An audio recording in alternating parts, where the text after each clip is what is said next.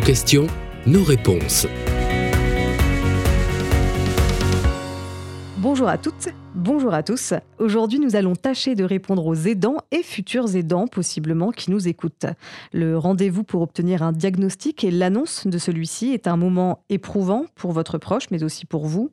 Comment vous préparer à cette annonce qui pourrait modifier profondément votre vie? Comment mieux accompagner votre proche lors de ce rendez-vous, puis au cours de son processus d'acceptation Comment le faciliter? Et puis c'est très important, comment vous faire accompagner, vous aussi, au cours de votre propre processus d'acceptation? Pour répondre à vos questions, Suzanne Horn est avec nous. Bonjour Suzanne. Bonjour. Alors, vous êtes psychologue clinicienne, neuropsychologue et formatrice, notamment au sein de l'Association France Alzheimer et maladies d'apparenté. Vous accompagnez donc beaucoup d'aidants et notamment de primo-aidants. Oui, tout à fait. Alors, pour l'annonce du diagnostic, euh, il est recommandé aux patients de ne pas venir seuls en tant que proche, déjà aidant quelque part finalement. Quels sont vos conseils afin d'arriver préparé à ce rendez-vous? Comment réagir ou pas à l'annonce du diagnostic? Est-ce qu'il y a des types de réactions ou des termes à éviter? Et d'autres au contraire peut-être à employer justement euh, vis-à-vis de son proche? Oui, bien sûr.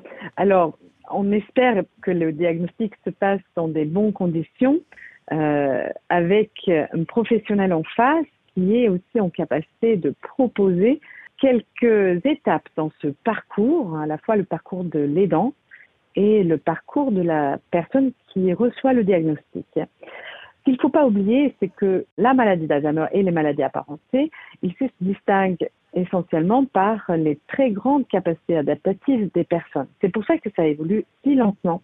Et de garder ça en tête lorsque on accompagne son proche qui risque de recevoir ce diagnostic, je pense que c'est très important pour justement pas s'affoler trop et pas succomber à ce choc du diagnostic, à la fois pour la personne qui reçoit le diagnostic, mais aussi pour son proche aidant qui l'accompagne, et aussi pour l'entourage qui va peut-être l'entendre après coup.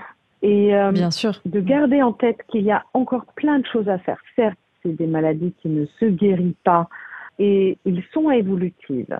Donc, a priori, il n'y aura pas forcément de mieux mais on peut quand même vivre plusieurs belles années malgré l'annonce du diagnostic et malgré la maladie qui est là. Et je pense que c'est important de ne pas oublier ça dans ce moment de choc pour pas envahir l'autre avec nos propres angoisses. Exactement, et c'est important de pouvoir euh, l'entendre et d'en avoir conscience effectivement euh, avant euh, d'aller à ce rendez-vous, comme vous dites. Et d'ailleurs, c'est très important, mais vous venez de le dire, hein, l'aidant lui aussi doit traverser l'annonce de ce diagnostic et cette phase d'acceptation ensuite. le diagnostic, c'est un choc pour lui aussi. Il s'inquiète d'abord pour son proche, mais il ou elle est aussi amené à s'interroger bah, sur son propre avenir en tant qu'aidant. Et il est amené à traverser plusieurs fois cette phase d'acceptation, l'aidant, c'est ça? Oui, tout à fait. Peut-être c'est la très grande différence euh, aussi par rapport à la personne qui est malade, qui effectivement à un moment donné dans la maladie, les troubles vont faire que il va être un peu dans le ici et le maintenant. Si ça va bien maintenant, on va pas trop s'inquiéter pour le futur. Donc cette angoisse, hein, qui est le stress anticipé, peut disparaître pour la personne qui est malade au bout d'un certain évolution dans la maladie. En revanche, pour les dents, c'est presque tout à fait différent.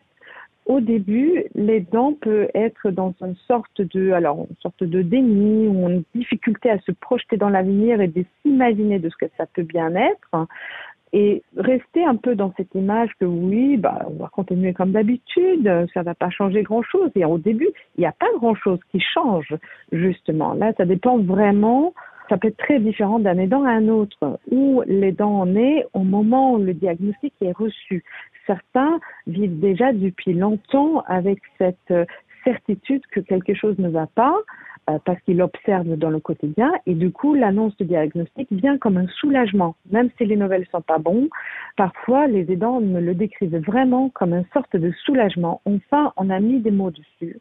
Je ne fais pas mes films, je ne deviens pas fou ou folle parce que ça peut être ça hein, au début. Hein. Mon proche a réellement un problème quand le proche est malade et beaucoup dans le déni, c'est relativement fréquent il ne faut pas oublier que les personnes, justement, grâce aux capacités adaptatives, ils peuvent garder ce que j'appelle parfois le vernis social envers les autres. Ça veut dire qu'ils peuvent tenir l'échange pendant une après-midi, pendant 20 minutes, pendant euh, le rendez-vous avec l'évaluateur à pas qui vient à domicile. Pendant ce temps-là, il va pouvoir tenir un discours parfaitement cohérent. On lui demande, bon, est-ce que vous avez besoin d'aide pour certaines choses? Il va dire, non, non, je me débrouille très bien, toute seule. Et même face aux membres de la famille qui sont un peu loin. Donc au début, il n'est pas rare que les dents se sentent vraiment très seuls souvent dans ce moment de très grande solitude face à un entourage qui lui dit Oh ben finalement, t'exagères pas un peu, je trouve qu'il ou elle va plutôt bien. J'ai parlé avec euh, la personne qui serait malade, et je la trouve pas malade du tout. Et donc ça, c'est très dur pour les dents. Et du coup, quand ils ont un professionnel en face, donc il y a réellement un problème, et voilà où on en est dans ce problème. C'est souvent vécu comme un soulagement pour beaucoup d'aidants. Et puis vous avez d'autres aidants, bien sûr, qui disent mais je vais bien, tout va bien, et qui sont plus dans une posture un peu de, de déni ou de dénégation, et qui continuent pendant un certain temps à demander mais quand est-ce que tout ça va s'arranger? Alors que ça ne s'arrangera pas. On peut juste tenter d'apporter des réponses aux nouveaux besoins qui émergent. Et là, justement, il y a pas mal de choses qu'on a abordées dans d'autres d'autres épisodes. En effet, il y a d'autres épisodes auxquels vous participez euh, et où on donne euh, d'ailleurs des, des exemples de solutions et d'accompagnement. Euh.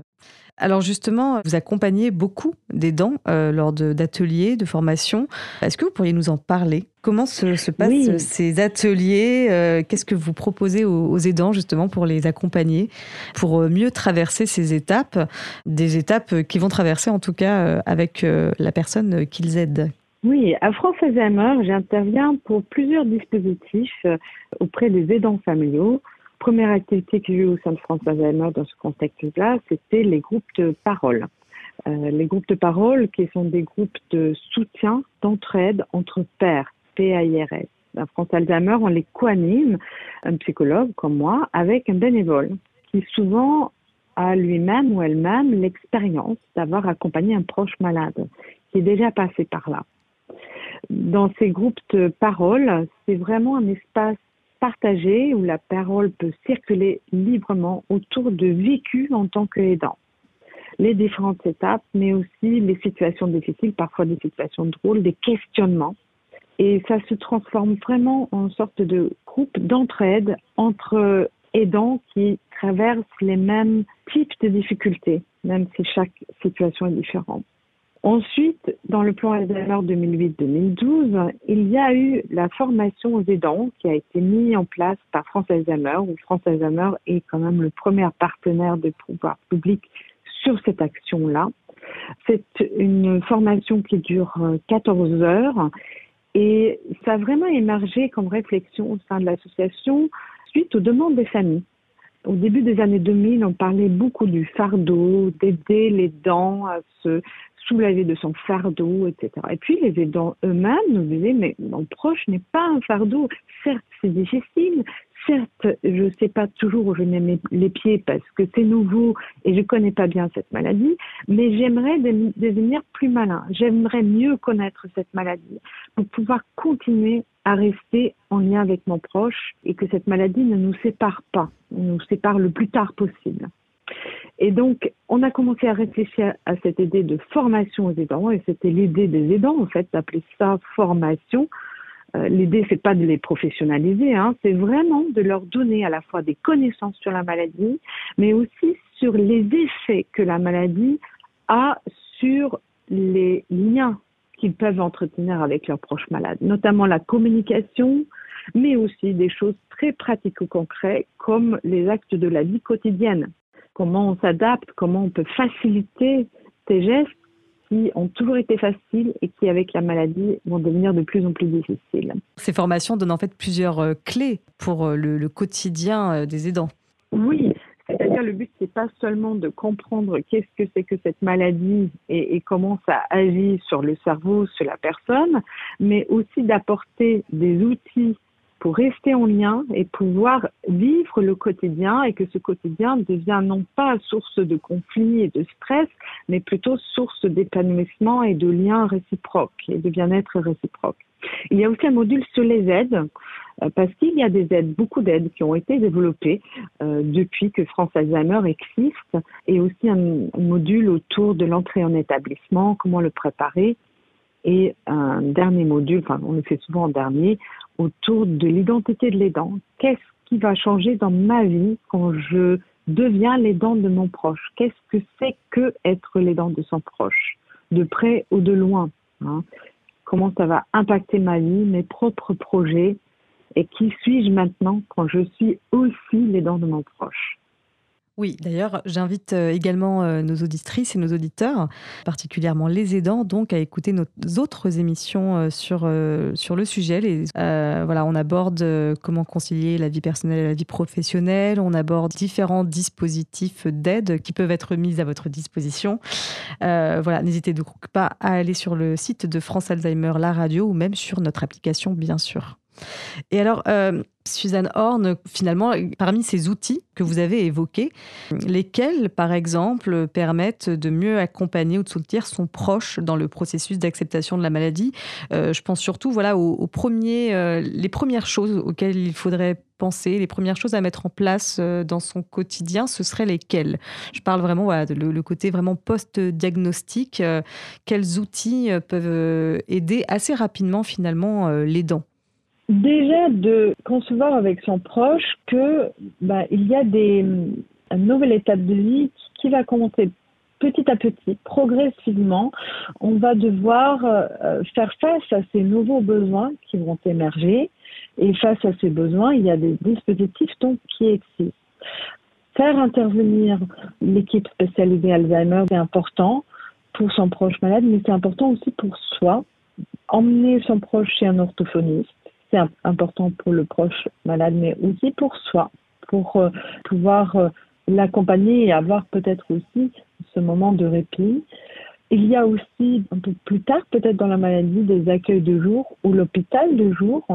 Donc l'hôpital de jour, on fait une observation limitée dans le, dans le temps et l'accueil de jour qui est plus comme un endroit où la personne peut venir passer un après-midi ou une journée entière et pendant ce temps-là, l'aidant peut aussi s'occuper de soi. Ça veut dire que selon hein, le couple aidant aidé, si c'était un couple très fusionnel, alors ça peut être un couple de conjoints, ça peut être aussi un couple de parents-enfants, plus ils étaient fusionnels, plus ils doivent quelque part apprendre aussi à faire des choses séparément. Dans certains couples aidant aidés, c'est déjà des personnes qui avaient d'habitude de faire chacun des choses de leur côté de temps en temps. Et là, cette séparation est souvent vécue comme moins difficile. Ils ont déjà d'habitude de faire ça, d'aller passer l'après-midi chacun de leur côté. Ce sera moins nouveau pour eux. Tout dépend hein, où atterrit cette maladie. Je dis souvent, euh, cette maladie, elle vient atterrir sur une personnalité, une histoire de vie qui est là depuis toute une vie, mais elle vient aussi atterrir sur toute une généalogie familiale qui est là depuis des générations. Donc, euh, les besoins qui émergent ne seront pas forcément identiques pour les uns et pour les autres.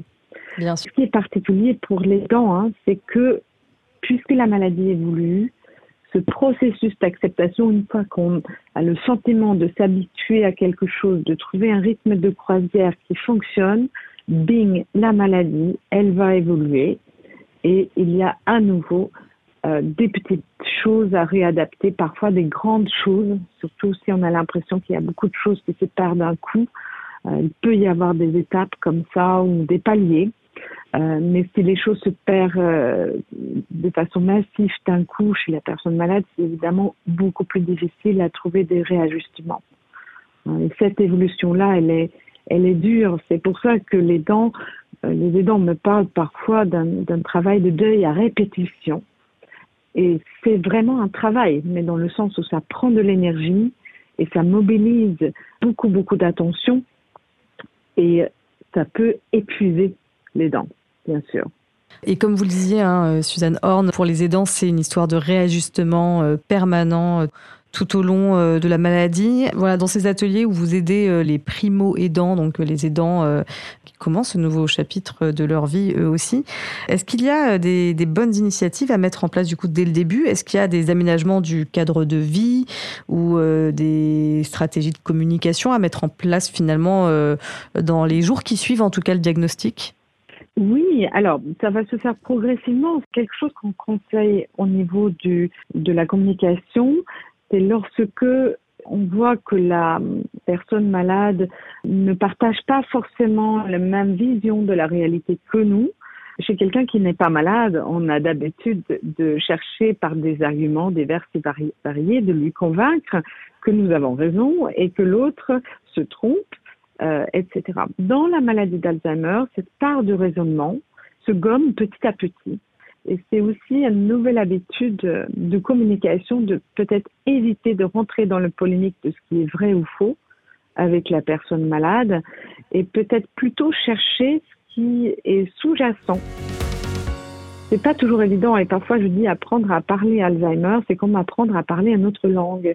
Au début, il faut apprendre à savoir comment ça marche, comment cette langue est structurée. Ensuite, il faut pratiquer et on se trompe beaucoup au début et ça prend du temps.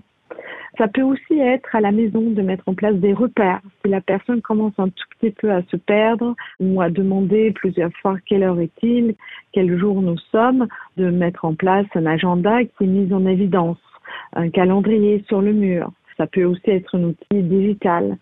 Si on a peur que, que la personne risque de se perdre, si elle va dehors et si elle va faire ses courses, ça peut être aussi de euh, accrocher sur son trousseau de clés quelque chose des géolocalisateurs au cas où la personne nous appelle tout affolée en disant je ne sais pas où je suis. C'est des petites choses comme ça qui existent et euh, au niveau du domicile, c'est vraiment au niveau de, de, la vie en commune, ça va être euh, de se focaliser de, de, moins en moins sur le résultat et de plus en plus sur euh, la participation, sur le fait qu'on passe un bon moment quand on est en train de faire. Par exemple, je cuisinais toujours et, et l'autre mettait toujours la table. Euh, bah, on va continuer à la laisser mettre la table et si le couteau se trouve à gauche et, la fourchette à droite, c'est pas bien grave. La personne a participé et c'est en ça que beaucoup d'aidants peuvent parfois avoir l'impression que la personne retombe dans l'enfance. Je mets les grands guillemets parce qu'effectivement, il y a des capacités qui se perdent. Il y a une autonomie qui va se perdre petit à petit quand la dépendance revient comme un boomerang en plein figure. C'est souvent très dur à vivre. Il y a quelque chose qui est parfois vécu comme un peu mignon du côté de la personne malade. Et euh, du coup, de la reprendre pour l'éduquer, c'est quelque chose qui fonctionne très mal en général. C'est-à-dire de l'infantiliser, on va souligner une faille. Et la personne malade risque de s'énerver et créer du coup une tension dans la relation aidant-aidé. Et euh, l'idée, c'est vraiment de tout le temps faire sentir à la personne malade que ce qu'elle fait, c'est bien, elle est compétente, on a confiance en elle, on n'a pas besoin de l'éduquer parce que c'est une personne adulte, justement. Et l'éducation ne fonctionnera pas puisqu'avec cette maladie, on est un petit peu quand même dans le, dans les processus inverses que de l'acquisition de l'autonomie. On est dans une perte d'autonomie qui a déjà été acquise. Mmh, et qui est, difficile à vivre en plus pour euh, les patients, surtout au début. Voilà, exactement. Et donc, à la fois, le côté de se sentir traité comme un enfant, euh, c'est souvent très mal vécu. Euh, et aussi, quand on pointe l'erreur, hein, les dents risquent de devenir le, le, témoin très dérangeant de tout ce que la personne ne souhaite pas être. Hein. Et ça peut aller très loin. Les dents peuvent aussi devenir le très mauvais objet de la personne malade qui est adorable avec tout le monde, sauf avec la personne qui a consacré sa vie à l'aider. Et c'est souvent vécu comme quelque chose d'extrêmement injuste c'est évidemment très douloureux, très difficile à vivre pour l'aidant qui ne comprend pas toujours ce processus-là. C'est très violent. Et de lui renvoyer du coup une image positive d'elle devient encore plus difficile quand on est soi-même pris en grippe en fait. Et, c'est vraiment un équilibre très compliqué à, trouver, je pense, hein, parce qu'il ne s'agit pas non plus de dire ah bravo, euh, tu as réussi à mettre la table, c'est super, et pas être trop positif non plus. Ça aussi, ça peut être quelque chose de très infantilisant. Donc, tenter tant bien que mal à garder un, comportement et des réactions le plus le plus normal possible, comme si la personne n'était pas malade, alors qu'en même temps, on a besoin de penser à l'adaptation. Mmh. Essayer de rester naturel tout en essayant de s'adapter à la situation pas à pas. C'est très important. Merci beaucoup pour vos conseils, Suzanne Horn. Vous avez rappelé ce qu'il convient de faire, c'est important, mais savoir aussi ce qu'il convient d'éviter, c'est tout aussi important. Donc, merci beaucoup hein, pour toutes ces pistes et pour vos éclairages surtout. Merci à vous. Si vous nous écoutez, euh, voilà, c'est très important de vous faire accompagner. On vient de vous donner quelques pistes. N'hésitez pas à, joindre, bien sûr, les associations France Alzheimer hein, euh, qui sont euh, proches de chez vous. Merci encore, à hein, Suzanne Horn. Je précise que vous avez collaboré à un autre épisode sur le sujet, sur le diagnostic et le processus d'acceptation côté patient. Un épisode que vous pouvez retrouver, chers auditeurs, sur le site et l'application de la radio, bien sûr. J'espère que nous avons pu répondre à vos et au plaisir de vous accompagner sur d'autres sujets. À très bientôt et n'oubliez pas, prenez soin de vous. Si vous aussi vous avez des questions, des interrogations concernant la maladie, n'hésitez pas à nous en faire part au 09 72 19 04 23.